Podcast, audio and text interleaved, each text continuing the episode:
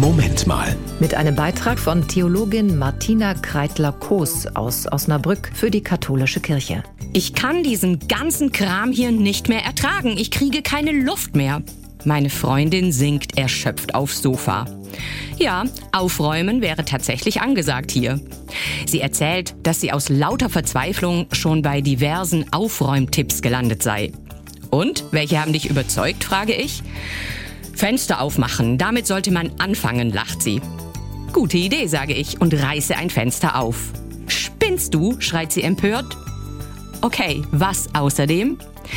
Alles in eine Kiste packen und wegstellen. Schauen, ob man es irgendwann vermisst oder nicht doch einfach nur vergisst.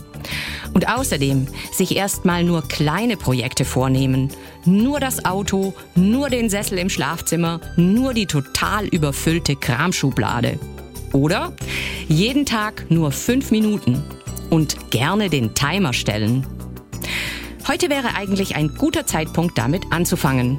Heute ist närrischer Kehr aus. Karneval geht zu Ende. Morgen ist Aschermittwoch und dann beginnt die Fastenzeit. Man könnte die guten alten Vorsätze wieder aktivieren. So übel sind diese Tipps ja gar nicht. Und irgendwie auch nicht weit weg von dem, was die christliche Fastenzeit will. Luft zum Atmen schaffen, der Seele wieder mehr Platz geben und sich dabei nicht überfordern. Fünf Minuten Seelenzeit jeden Tag, das wäre nicht schlecht und gerne den Timer stellen. Das war ein Beitrag von Theologin Martina Kreitler-Koos aus Osnabrück für die katholische Kirche.